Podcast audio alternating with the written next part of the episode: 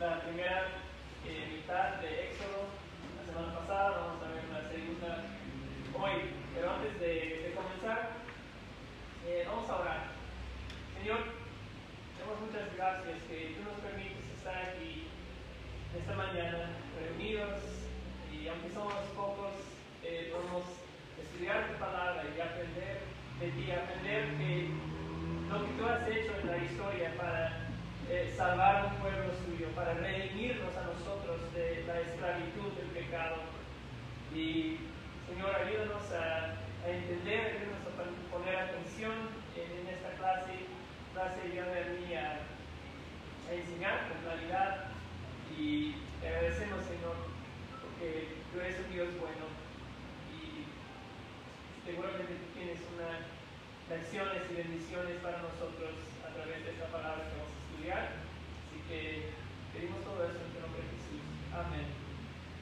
Ok, entonces vimos en Éxodo la semana pasada que cuando la historia que, que cuenta el libro de Éxodo comienza, eh, pues encontramos el pueblo de, de, de, Dios, la familia de Abraham, mejor dicho, en ese momento, todavía la familia de Abraham. Ellos están en esclavitud en Egipto, ¿verdad?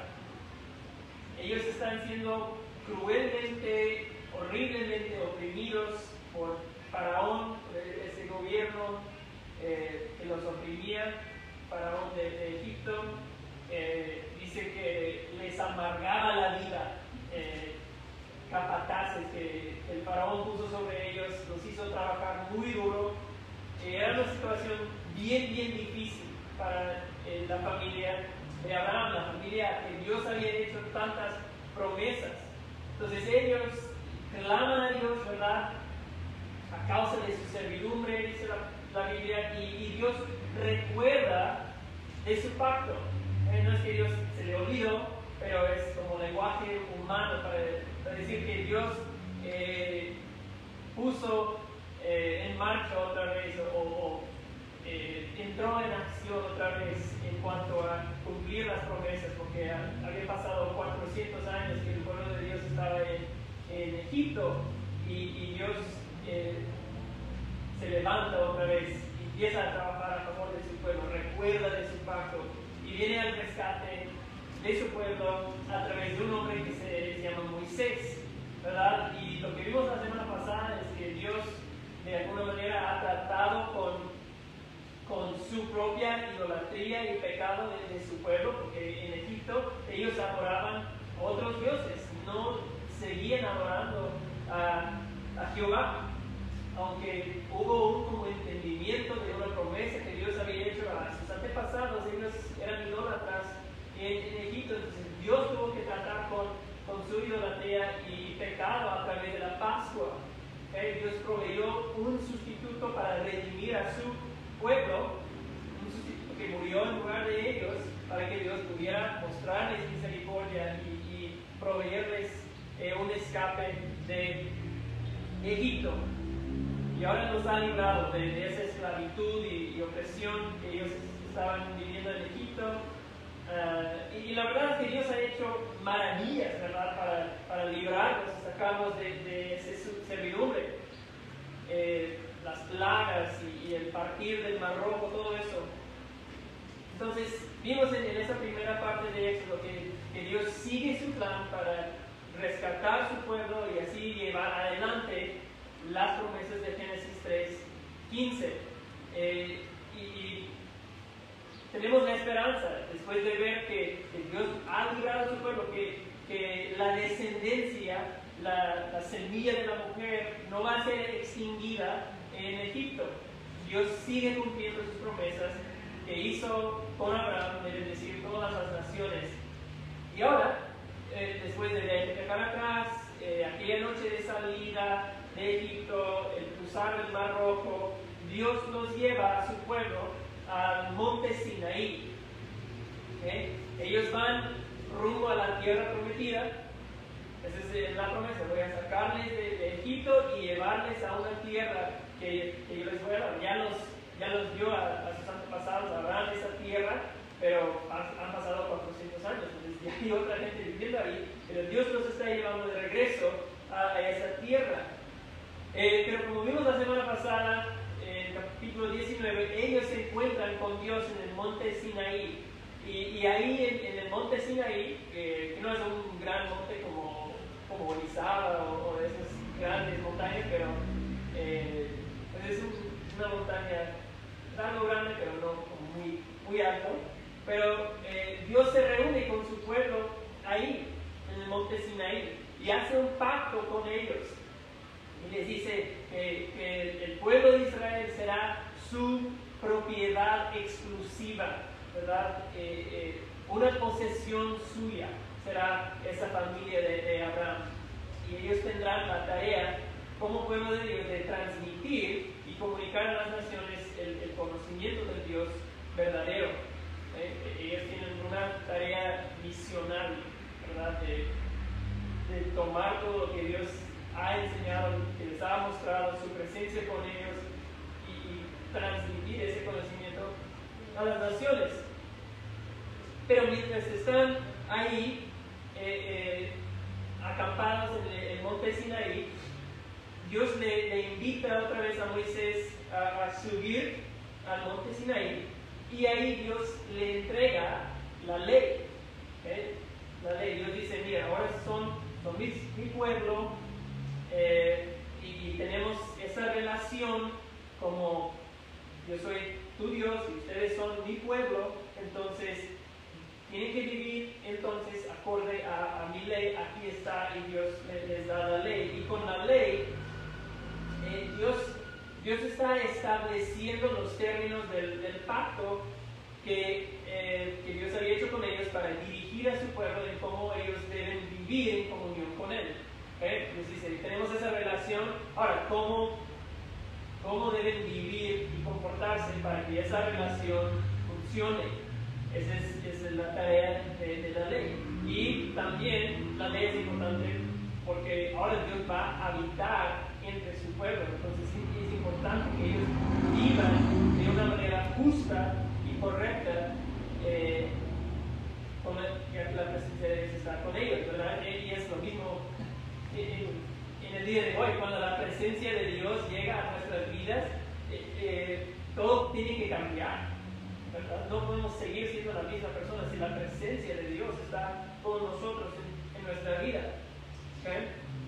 Y, y no me acuerdo si definimos bien la semana pasada que es un pacto, pero un pacto es ese tipo de relación que Dios había hecho con su pueblo, que llamamos pacto, es como una unión eh, que es normalmente inviolable entre dos partes, Y si se mantiene el pacto, va a traer mucha bendición a sus vidas. Si se quebrante el pacto, habrá maldición. El matrimonio es un pacto, ¿verdad? Entre dos personas. Es, es una unión inviolable que Dios hace entre dos personas y, cada pacto tiene como estipulaciones o obligaciones. ¿eh? Tú vas a hacer esto, yo voy a hacer esto. ¿eh? Así es como va a funcionar esa relación, es un acuerdo. Y la ley es la expresión de esas obligaciones del pacto. Entonces, eso nos lleva al primer encabezado en, su manual que dice obligaciones del pacto. Creo que es en el, siguiente página después de, la, introducción. Las obligaciones del pacto que viene en, 20 al, 30. Y para ver un poco de, qué es esta ley, vamos a ir a Éxodo 20.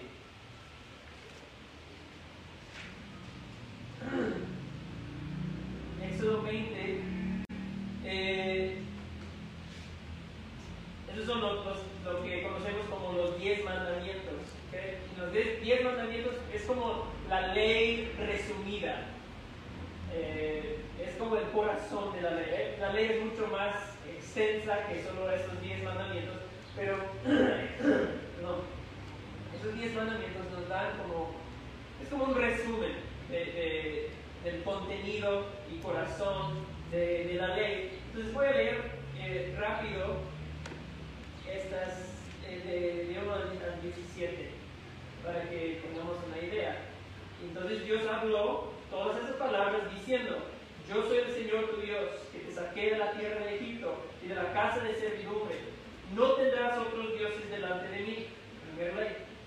No te harás ningún ídolo semejante, ni semejanza alguna de lo que está arriba en el cielo, ni abajo en la tierra, ni en las aguas debajo de la tierra.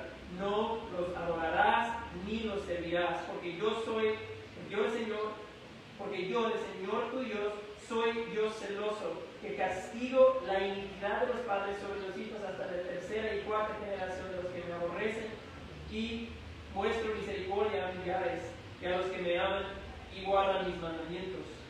No tomarás el nombre del Señor tu Dios en vano, porque el Señor no tendrá por inocente al que tome su nombre en vano. Acuérdate del día de reposo para santificarlo. Seis días trabajarás y harás toda tu obra, pero el séptimo día es día de reposo para el Señor tu Dios. No harás en él trabajo alguno, eh, tú, ni tu hijo, ni tu hija, ni tu siervo, ni tu sierva, ni tu ganado, ni el extranjero que está contigo, porque en seis días hizo el Señor los cielos y la tierra, el mar y todo lo que en ellos hay, y reposó en el séptimo día. Por tanto, el Señor bendijo el día de reposo y lo santificó honra a tu madre y a tu padre para que tus días sean prolongados en la tierra que el Señor tu Dios te da. No matarás, no cometerás adulterio, no matarás, no darás falso testimonio contra tu prójimo, no codiciarás la casa de tu prójimo, no codiciarás la mujer de tu prójimo, ni tu siervo, ni su siervo, ni su sierva, ni su buey, ni su asno, ni nada que sea de tu prójimo. Pero vamos a, a parar ahí. Eh, pero eso es, es como la la expresión central de, la ley, los diez mandamientos, las diez eh, palabras, a veces se, les llaman, eh, que eran muy importantes en la vida del pueblo de Israel y, les daba como la pauta de cómo ellos debían de vivir delante de Dios. Y, viene una pregunta ahí, o una frase en, su manual, eh, la ley en una economía de gracia. ¿Cómo, funciona eso? ¿Cómo entender eh, si Dios les salvó por gracia, si Dios ha salvado a nosotros por gracia, cómo funciona la ley en una economía de gracia? Porque a veces eh, pensamos que, bueno, o gano por, obedecer la ley, gano mi salvación, o es por gracia. Entonces, ¿cómo funciona la ley si, si es una economía de gracia? Ellos no eh, ganaron su libertad, su salvación por obedecer la ley, eh, fue por gracia. Entonces, ¿cómo, ¿cómo entender la ley en ese contexto? Bueno, recuerden que vimos en Génesis 1, en Edén, de cómo el hombre debe reflejar a Dios y, que el hombre lo representa a Dios en la tierra. ¿eh? Vimos eso en, Génesis 1, que era parte de, de ser creado a, a, imagen de Dios que el hombre tiene esa tarea de, reflejar y representar a Dios en la tierra. Es un representante eh, caminando en la tierra de, Dios, en, eh, en, el estado ideal, así debería ser. Ah, y si vemos en el capítulo 19, un capítulo anterior, antes, eh, donde estábamos en Biblia, capítulo 19, versículo 5, eh, nos da un poco de luz aquí. Dice, ahora pues, si en verdad escuchan mi voz y guardan mi pacto, serán mi especial tesoro entre todos sus pueblos, porque mía es toda la tierra. Eh, ustedes serán para mí un reino de sacerdotes y una nación santa. Estas son las palabras eh, que dirás los israelitas. Entonces, si, si guardan mis, mis pactos, mis, eh, mis, preceptos, mi pacto, ustedes serán un, pueblo especial, serán un, reino de sacerdotes, una nación santa, serán diferentes, podrán representarme en una función sacerdotal a, a la tierra. Entonces, eh, sin esa ley, el pueblo de Israel no sabe cómo, cómo comportarse, cómo debemos vivir para que respetamos a Dios, al mundo, como debemos, como es nuestra tarea. Entonces Dios eh, está diciéndoles, si ustedes cumplen mi ley, se someten a ella, entonces me van a representar correctamente en la tierra. Van a poder cumplir con su propósito al, al obedecer la ley. Entonces, eh, es algo que les da a la ley, les da un modelo de, de cómo deben representar a Dios. Si, hacemos todo esto que Dios nos ha dicho, entonces estaremos cumpliendo correctamente con nuestro propósito de representar y reflejar a Dios al mundo. Entonces les orienta el, pueblo de, cómo pueden hacer esa tarea que han sido encomendadas. Pero ¿Qué, sabemos de la historia de la nación de Israel? Ellos no obedecen la ley. Eh, no, Dios les da su ley y muy pronto, como vamos a ver en el estudio de hoy, empiezan a romper la ley. Entonces, la pregunta es, ¿fue un fracaso entonces la ley? Dios les dio su ley, bueno, fue un buen intento, pero no funcionó, no, no obedecieron la ley. No, porque la ley tiene otra función también en Gálatas Pablo dice que la ley fue añadida en parte para mostrarnos nuestro pecado. La ley tiene otra función y esa es una muy importante. los autores del Nuevo Testamento hablan eh, varias veces de, esa función, que la ley nos, muestra y les mostraba ellos su propio pecado. Les hizo ver que no pudieron cumplir la ley y entonces se necesitaba de algo mayor, un ley mayor, una salvación mayor. ¿eh? La ley puede hacer la misma función para nosotros, para que corramos a Cristo al ver que yo no puedo obedecer, yo no puedo hacer lo que Dios me pide.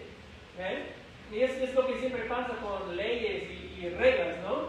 Si tú le, le dices a un, a un niño, mira, no abras ni toques el cajón de ese mueble. No quiero que te acerques ahí porque hay cosas ahí que, son peligrosas, digamos. ¿Qué es lo, que va a pasar? Se despierta inmediatamente una curiosidad, un deseo en el corazón de ese niño. ¿Por qué no? Yo, yo quiero saber qué está ahí.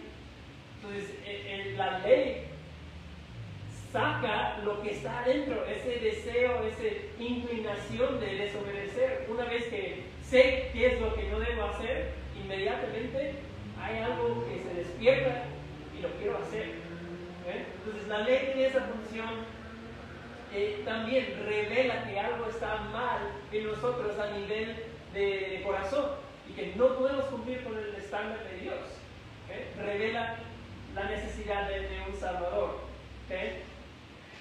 Entonces, en ese sentido, la, ley del Antiguo Testamento fue temporal, no sigue en vigor después de, Cristo, eh, pero tenía esa función de llevarnos a Cristo, sacar a la luz nuestra necesidad de, un Salvador. Entonces, es, importante también recordar que aunque Dios eh, les da su ley al pueblo de Israel, les pide obediencia, tenemos que recordar que eh, ellos no son salvos por cumplir la ley, ¿verdad? Eh, Dios les salvó de Egipto, los hizo su pueblo, todo esto, ¿cuándo? Antes de darles la ley. Dios ya había mostrado gracia a su pueblo, ya les había salvado. Y después les dio su ley y les pidió que, que obedecieran. Entonces no fue por su obediencia o por ser un pueblo bueno y, justo y, que caminaba rectamente delante de Dios, que Dios les salvó. No, todo lo opuesto. Fue hasta muy después que Dios les dio su ley.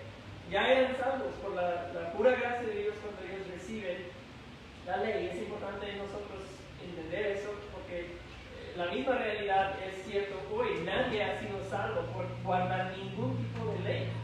La salvación siempre ha sido por gracia a través de, la fe. Así que nosotros, ninguno de nosotros podemos obedecer lo suficiente eh, o de ninguna manera establecer nuestra propia justicia delante de Dios y que llegamos a un punto en que Dios dice, a ver, ahora sí te, te apruebo, le echaste ganas, viviste bien por cierta cantidad de tiempo, eh, fuiste una buena persona, entonces ya, ya te salvo, ya apruebo de ti. No, lo que Dios pide en su ley sirve para recordarnos que somos personas pecaminosas, necesitadas de un Salvador perfecto. Y cuando eh, nos muestra eso y, lo entendemos, es lo que nos hace correr a Cristo. ¿eh? Una vez que conocemos a Cristo, entonces eh, la gracia de Dios empieza a trabajar en nosotros y nos impulsa y, empezamos a esforzarnos por el poder del Espíritu Santo a obedecer a Dios y ahora mejor reflejar a Dios al mundo. ¿Eh? Entonces, lo que Israel no pudo hacer, nosotros sí podemos hacer por medio del Espíritu Santo que, mora en, en nosotros. Entonces, esa es como eh, la función de, de la ley.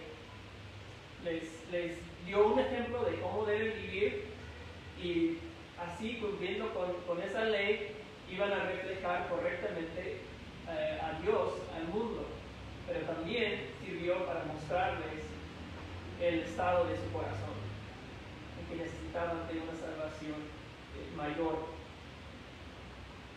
Y entonces eso nos lleva a Éxodo 32 y 34, la desobediencia al pacto y la gracia del pacto. Creo que es el siguiente encabezado en su manual la desobediencia al pacto y la gracia del pacto, porque eh, no pasa mucho tiempo en que hay gran desobediencia.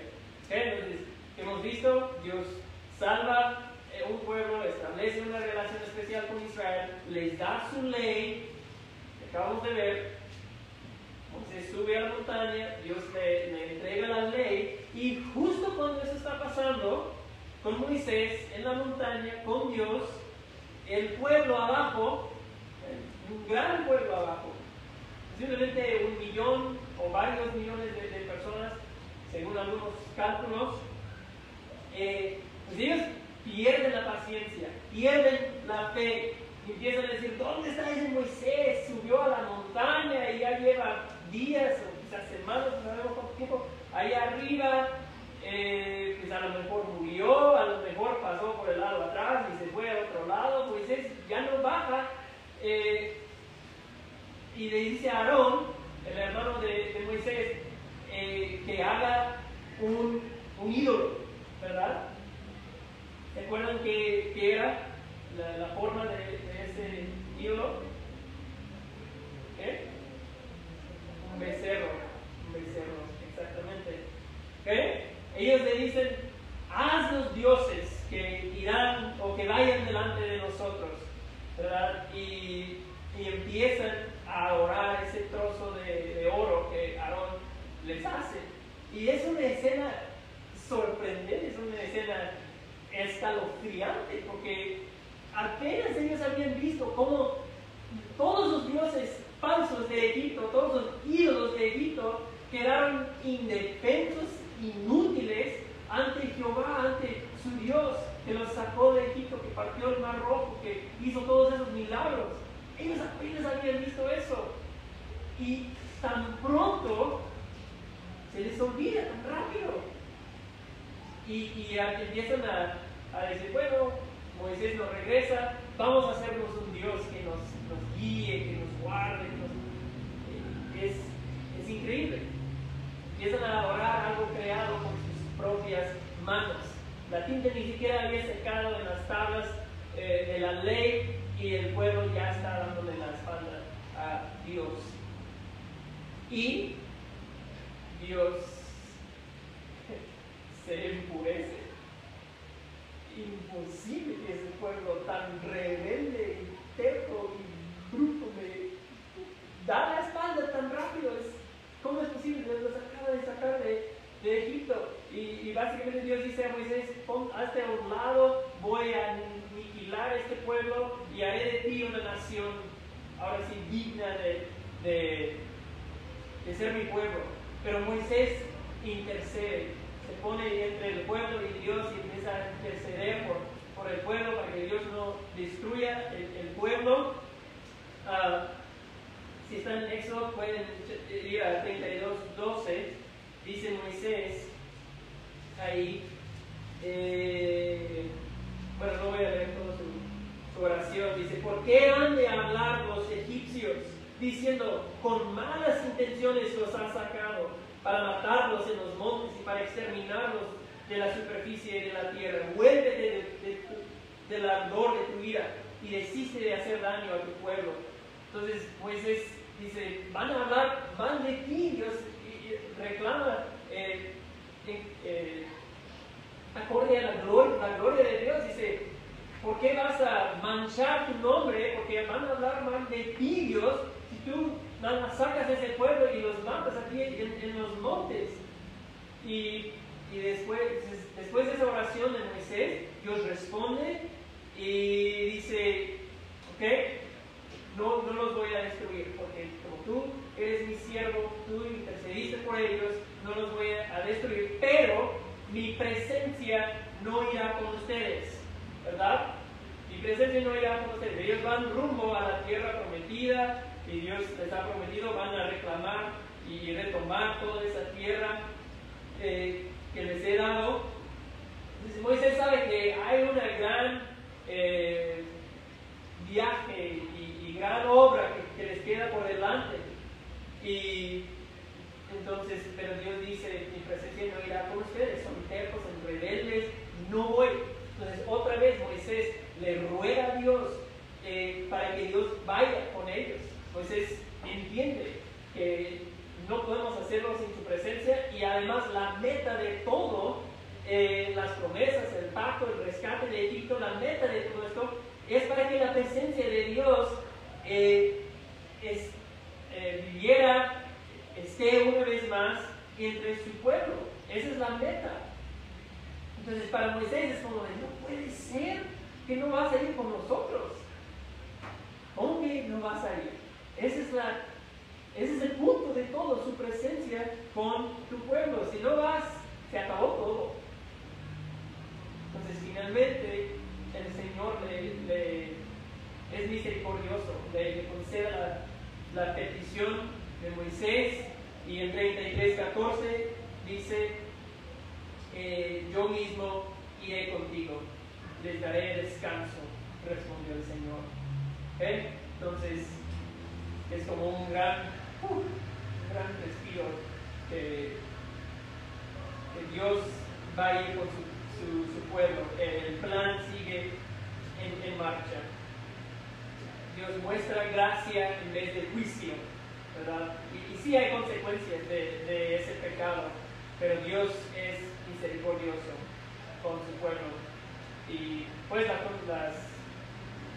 desde ese momento de desobediencia en adelante, el pueblo cae en pecado, cae en pecado, cae en pecado una y otra vez a lo de sus generaciones. Entonces, eh, es como el, mal inicio, eh, esa gran desobediencia en el monte de Sinaí. Es una prevista de, lo que está por venir. Pero eh, Dios ha prometido su presencia que irá con, ellos y ahora vamos a el segundo, gran parte de la segunda mitad del libro de Éxodo se dedica a, la construcción del tabernáculo. Entonces vamos a ver eh, el tabernáculo y qué, qué es lo que significa el tabernáculo, por qué es importante en el, contexto de, Éxodo y todo lo que Dios está haciendo con su pueblo. Eh, el tabernáculo, eh, iba a traer unas imágenes, pero se me, faltó tiempo, pues no, no, los traigo, lo siento. Eh, el tabernáculo era una especie de, tienda, como el tipo de esas que, que rentas para un evento, eh, que hasta les puedes como bajar paredes y encerrar toda la, tienda, aunque el tabernáculo era mucho más elegante. ¿no? Pero era tipo tienda que se, podría este, desarmar y llevar a otro lado, armar otra vez. Eh, y es es una estructura que Dios eh, ordenó a su pueblo que, construyera, ¿no? Y, el propósito era para que Dios habitara eh, y entre ellos, era como una casa para, para Yahvé. Eh, entonces, el tabernáculo permitió que Dios viviera entre su pueblo, aunque eran pecadores, porque esa es la gran pregunta que debe surgir ahora en la narrativa, cómo puede Dios habitar entre su pueblo, ir con ellos, eh, si eran pecaminosos, un pueblo pecaminoso. ¿Cómo es posible? Si, apenas los estaba por eh, destruir extinguir de la paz de la tierra por su rebelión, ¿cómo es que ahora Dios puede morar entre su pueblo? el tabernáculo ofrece la solución, ofrece eh, una manera en que Dios pueda habitar entre su pueblo. Entonces, con el tabernáculo Dios establece su presencia entre su pueblo eh, y les da al pueblo, a Moisés, todas las instrucciones y detalles de cómo deben construirlo. Les dan el plano completo. Eh, para que se construyera exactamente como Dios eh, quería. Entonces, ¿qué es el significado? ¿Qué es, la función del tabernáculo? Bueno, ya mencioné a grandes rasgos, eh, pero vamos a ver unos detalles más sobre, sobre este edificio, tienda que, que Dios ordenó hacer.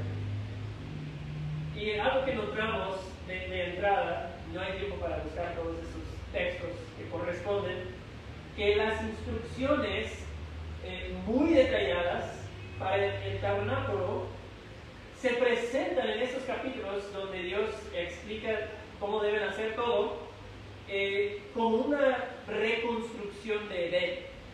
Eh, se presenta como una reconstrucción de Edén. Eso es interesante. ¿Por qué? ¿Por qué sería así? ¿Qué tiene que ver el tabernáculo con Edén?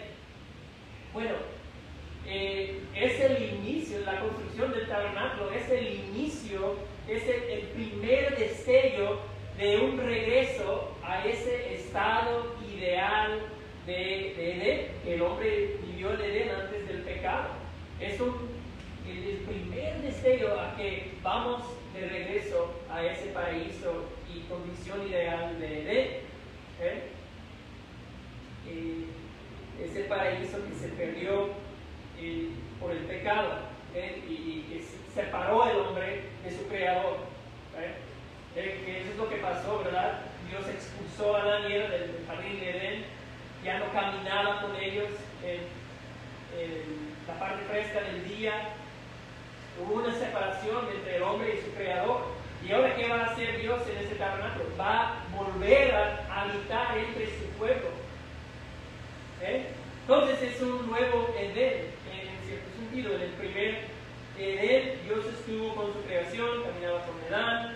Ah, y, algo interesante que notamos en, Éxodo aquí eh, es que en los, en los siete actos de, de creación en Génesis 1, en Génesis 1 hay siete actos de, creación. Eh, cada uno de ellos es marcada por las palabras y Dios dijo, Y Dios dijo, sea la luz. Y, Dios dijo, y hubo. Y Dios dijo, siete veces. Eh, en, estos capítulos en Éxodo que tratan de la construcción del tabernáculo, podemos observar también siete actos de construcción del tabernáculo y también son marcadas por las palabras y Jehová dijo.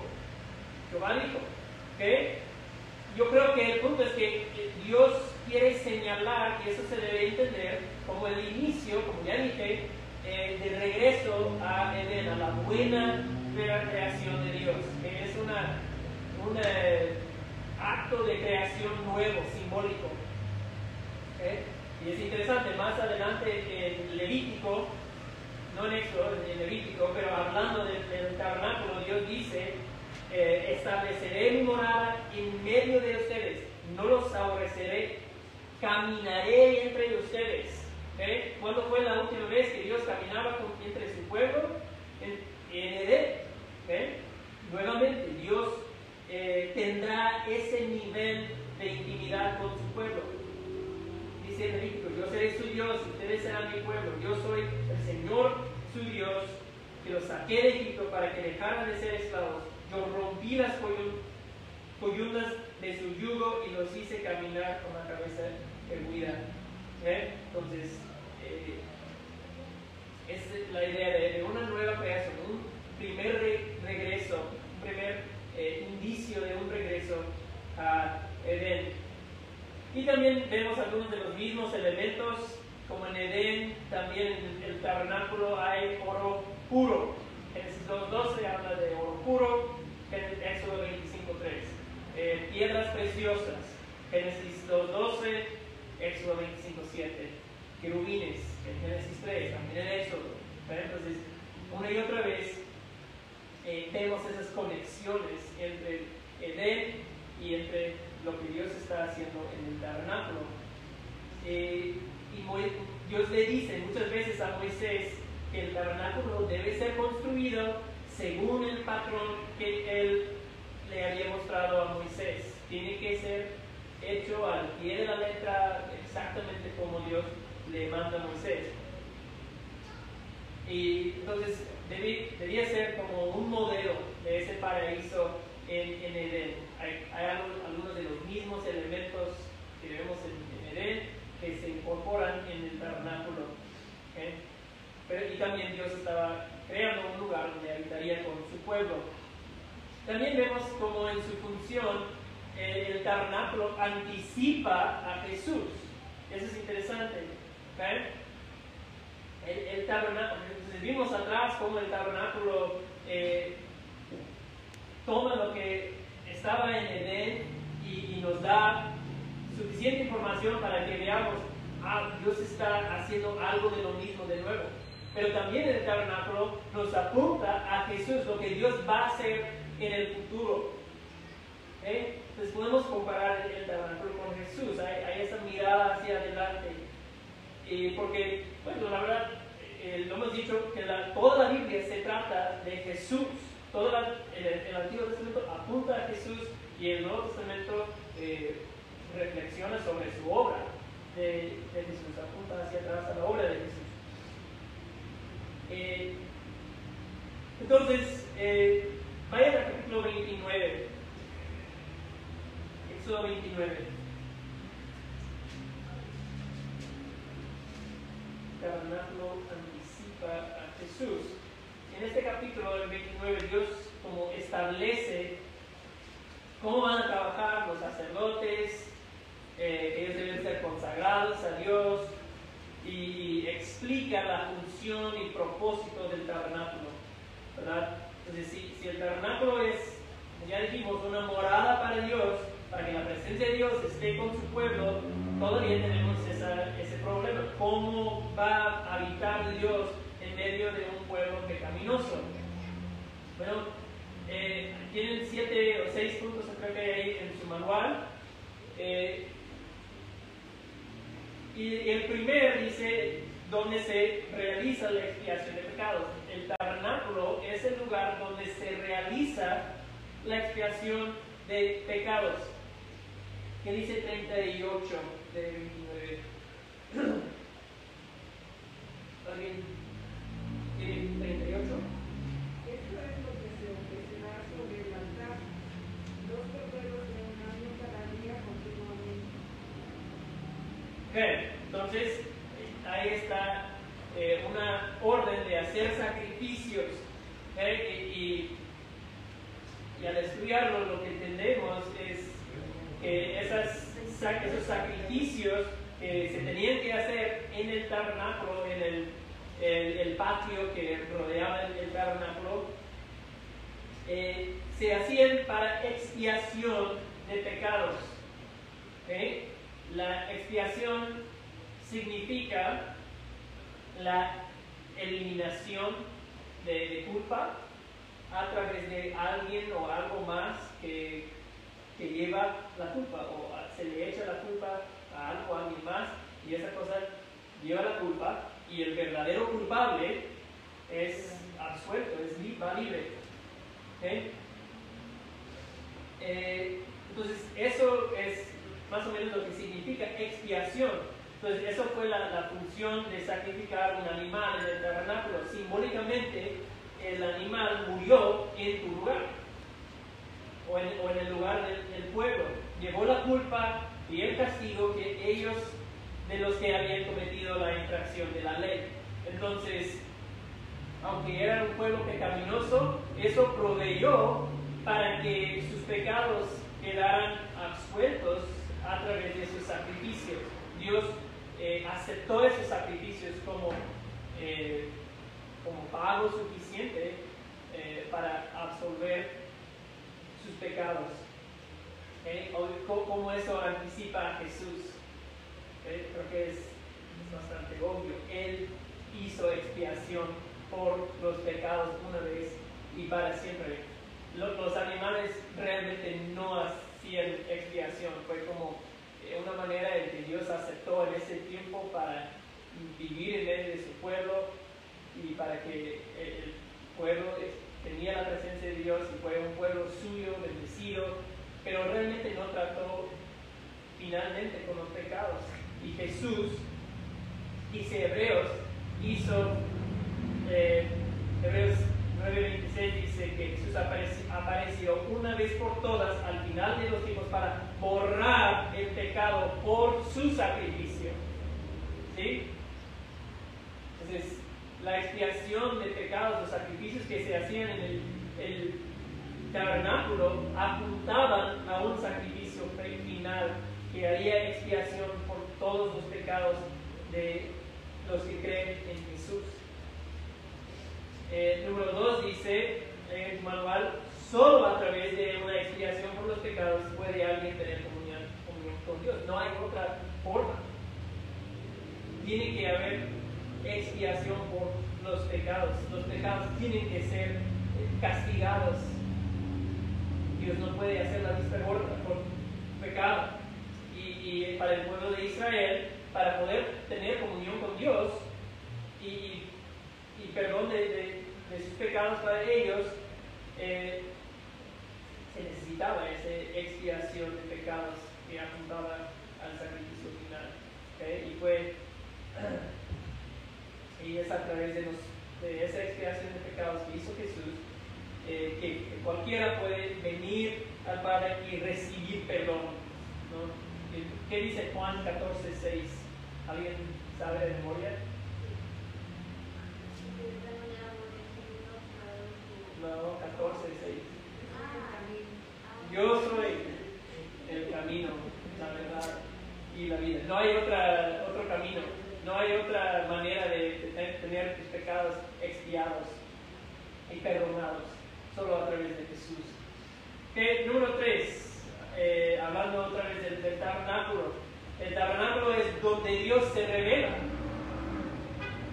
Versículo 42 dice, eh, será holocausto unido por las generaciones de ustedes a la entrada de reunión delante del Señor, donde yo me encontraré con ustedes para hablar contigo. Entonces, en el tabernáculo Dios se revelaba, comunicaba con Moisés y, se revelaba, y a través de Moisés entonces al, pueblo, una revelación, una comunicación de parte de Dios.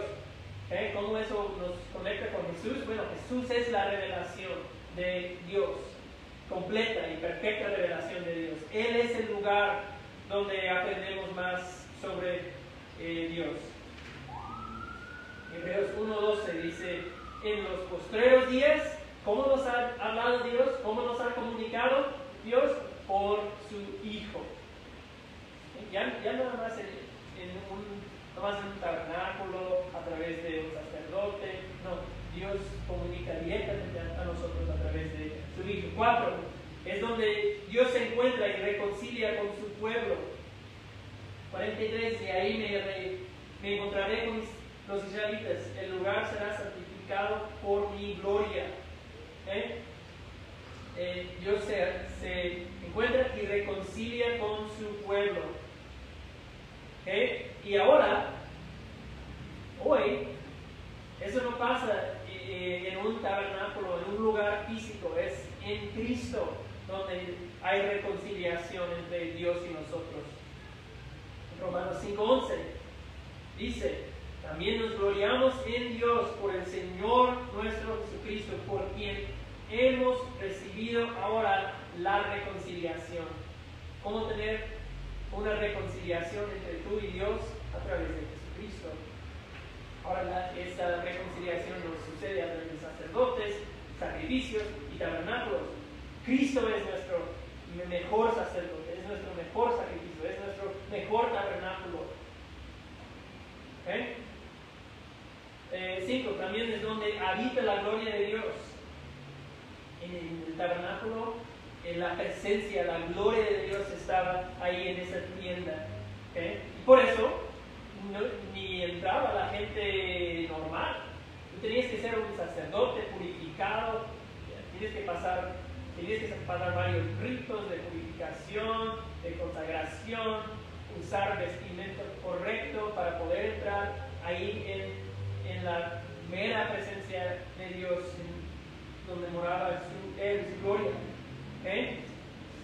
Pero ahora, Juan 1.14, Juan dice que, aquel verbo, hablando de Jesús, fue hecho carne y habitó, no en un tabernáculo, no en un lugar físico, entre nosotros.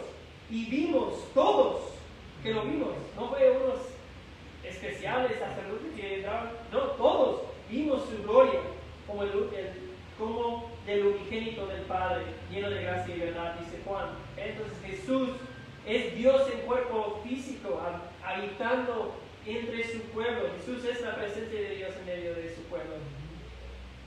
Eh, de hecho, si seguimos en Juan, en Juan 2, cuando Jesús echa fuera los eh, comerciantes del templo y los judíos le preguntan, eh, ¿qué haces? ¿Por qué estás haciendo ese revuelo en el, templo? Eh, Jesús responde, destruyan este templo. El templo era el lugar eh, final del tabernáculo. Luego del tabernáculo hicieron un templo, pero cumplía con la misma función. entonces, dice, si ustedes destruyen este templo, en tres días lo edificaré. Juan agrega un comentario, dice, pero él hablaba del templo de su cuerpo. Y eso nos da a entender que, que ahora no hay un lugar físico donde nosotros podemos ir a encontrar la presencia de Dios. Jesús es donde encontramos la presencia de Dios y vivimos en la presencia de Dios y a través de Jesús. Y Jesús dijo lo mismo a la mujer samaritana, ¿no? Unos capítulos más adelante en Juan. Dice, ¿sabes qué? Señorita, ni en este monte, ni en Jerusalén donde está el templo, es donde vamos a experimentar la presencia de Dios. Ya no se limita a un lugar físico. Con la llegada de Jesús, el mejor tabernáculo, podemos experimentar la presencia de Dios y vivir eh, en su presencia en cualquier lugar a través de una relación con Jesús. Número 6. Es el lugar físico para que se manifieste eh, el Dios invisible. Eh, ¿qué, significa manifestar? Eh, hacer visible, algo así, sacar a la luz, hacer visible, hacer evidente, conocido. Es el lugar donde se hace visible el Dios invisible. El tabernáculo, en el tabernáculo ellos veían de alguna forma la gloria de Dios. Era evidente cuando la, la nube se descendía, era evidente que su presencia estaba ahí. En Jesús, dice Colosenses, que en Él habita, en Jesús, habita corporalmente toda la plenitud de la deidad. Ya no, ya la gloria de Dios no está simplemente en un templo, está en, en Jesús. En Él vivía toda la presencia, la plenitud de Dios. Entonces el punto con el tabernáculo es que es una foto, es una representación, una sombra de cómo Dios en Jesucristo se descendió, rebajó, vino a estar con su pueblo. Y es una foto de, su obra también, de, de, expiar, de perdonar nuestros pecados a través de su sacrificio. ¿eh? Todo eso vemos en formas de semilla, en, sombras, en, lo de- del tabernáculo y su función. ¿ok? Entonces todo empieza a tomar forma. Dios provee un lugar donde morar en presencia de su pueblo. Y en capítulo 40 ya está, eh, bueno, creo que salté un poco. Ah, sí. Va- el, el- el último encabezado ahí en, su manual. ¿ok? El tabernáculo permite que Dios eh, vive con su pueblo, ah, mora entre ellos, ellos no merecen esa, esa bendición, es un pueblo pecador, pero Dios en su gracia eh, mora entre ellos, les da su presencia. Ah, todo eso, como dije, apunta a algo mayor que, que sucederá a través de Jesucristo. El clímax del libro es en 40 capítulo 40, versículos 34 a 38, y terminamos eh, con eso. ¿ok? Último capítulo de, de Éxodo, capítulo 40, versículo 34. ¿ok? El tabernáculo ha sido acabado, han terminado, y todo el pueblo se ha reunido afuera de- del tabernáculo, toda la, nación. Multitudes de gente están ahí eh, viendo esto. ¿Y, ¿Y qué es lo que pasa? En esa dedicación del tabernáculo. Dice 34, y entonces la nube cubrió la tienda de reunión y la gloria del Señor llenó el tabernáculo. Moisés no podía entrar en la tienda de reunión porque la nube estaba sobre ella y la gloria del Señor llenaba el tabernáculo en todas sus jornadas. Entonces, cuando la nube se alzaba sobre el tabernáculo, los israelitas se ponían en marcha. Pero si la nube no se alzaba, ellos no se ponían en marcha hasta el día en que se alzaba. Porque en todas sus jornadas la nube del Señor estaba de día sobre el tabernáculo y de noche había fuego allí a la vista de toda la casa de Israel. ¿Ok? Entonces, por fin llega de manera visible la presencia de Dios entre su pueblo y todo lo que Dios está, ha estado haciendo con este pueblo de Israel desde Génesis, bueno, no con- desde Génesis 3.15, ¿verdad? Eh, preservando a Noé, Noé y su familia, eh, escogiendo a Abraham. ¿Por qué escogió a Abraham? ¿Por qué Dios protegió a, a sus hijos de Abraham? ¿Por qué preservó a Israel de, de- en Egipto y los sacó de, de la esclavitud en Egipto? ¿Por qué los trajo ahora a Sinaí? ¿Por qué nos está dando una herencia en la tierra prometida? Bueno, todo esto Dios lo está haciendo para morar en presencia de su pueblo, para que la presencia de Dios esté con su pueblo. ¿Ok? Y, y como ya dije, ahora no tenemos un tabernáculo, ahora no tenemos un lugar físico donde vamos para encontrar la presencia de Dios. Jesús es donde encontramos la presencia de Dios. Él es quien nos da acceso a Dios. No tenemos que entrar en un lugar físico o a través de un sacerdote para tener acceso a Dios. Lo tenemos abiertamente a través de, de su Jesús. Entonces, finalmente, Dios vuelve a hablar, de habitar, perdón, en medio de su pueblo, como de alguna forma como lo hizo en el de Edén. Eh, no de la, con quizás la misma intimidad, pero una vez más la gloria, la presencia de Dios está con su pueblo. ¿Ok? Pero eh, eso no es el final, el plan de redención no ha terminado. ¿verdad? Falta mucho. El pueblo de, ha sido sacado del, del éxodo, ha sido sacado de la esclavitud, pero algo falta. ¿no? El pueblo ya ha fracasado y va a seguir fracasando, desobedeciendo a Dios. ¿Por qué? ¿Por qué sigue esa desobediencia por parte del pueblo de, de Israel? Porque una vez sacado de, de la esclavitud no pueden obedecer las leyes. Dios, la presencia de Dios está con ellos. Habían visto todo lo que Dios hizo, los milagros increíbles lo que vieron y experimentaron. La razón es porque aquel éxodo, esa redención, el éxodo de, liberación, de esclavitud, realmente no trató completamente con el problema del corazón del pueblo, ¿verdad? El, problema interno. Los sacrificios no podían transformar el corazón del pueblo, ¿verdad? Pero nosotros, hermanos, a través de Jesús, hemos experimentado un, un segundo éxodo espiritual, por así llamarlo, que llevó a cabo Cristo, ¿verdad? De igual manera, como sucedió en Egipto, Dios nos ha sacado a nosotros de la esclavitud del pecado, ¿verdad? Nos ha sacado de ese reino de tinieblas. No hubo un faraón que nos tenía esclavizados, sino el, el diablo mismo que nos tenía esclavizado en pecado. Nos ha trasladado a su reino, del reino de tinieblas a su reino de luz admirable. Así que en el éxodo de, Egipto eh, nos apunta a un segundo y mayor acto de redención en, que Dios salva a su pueblo.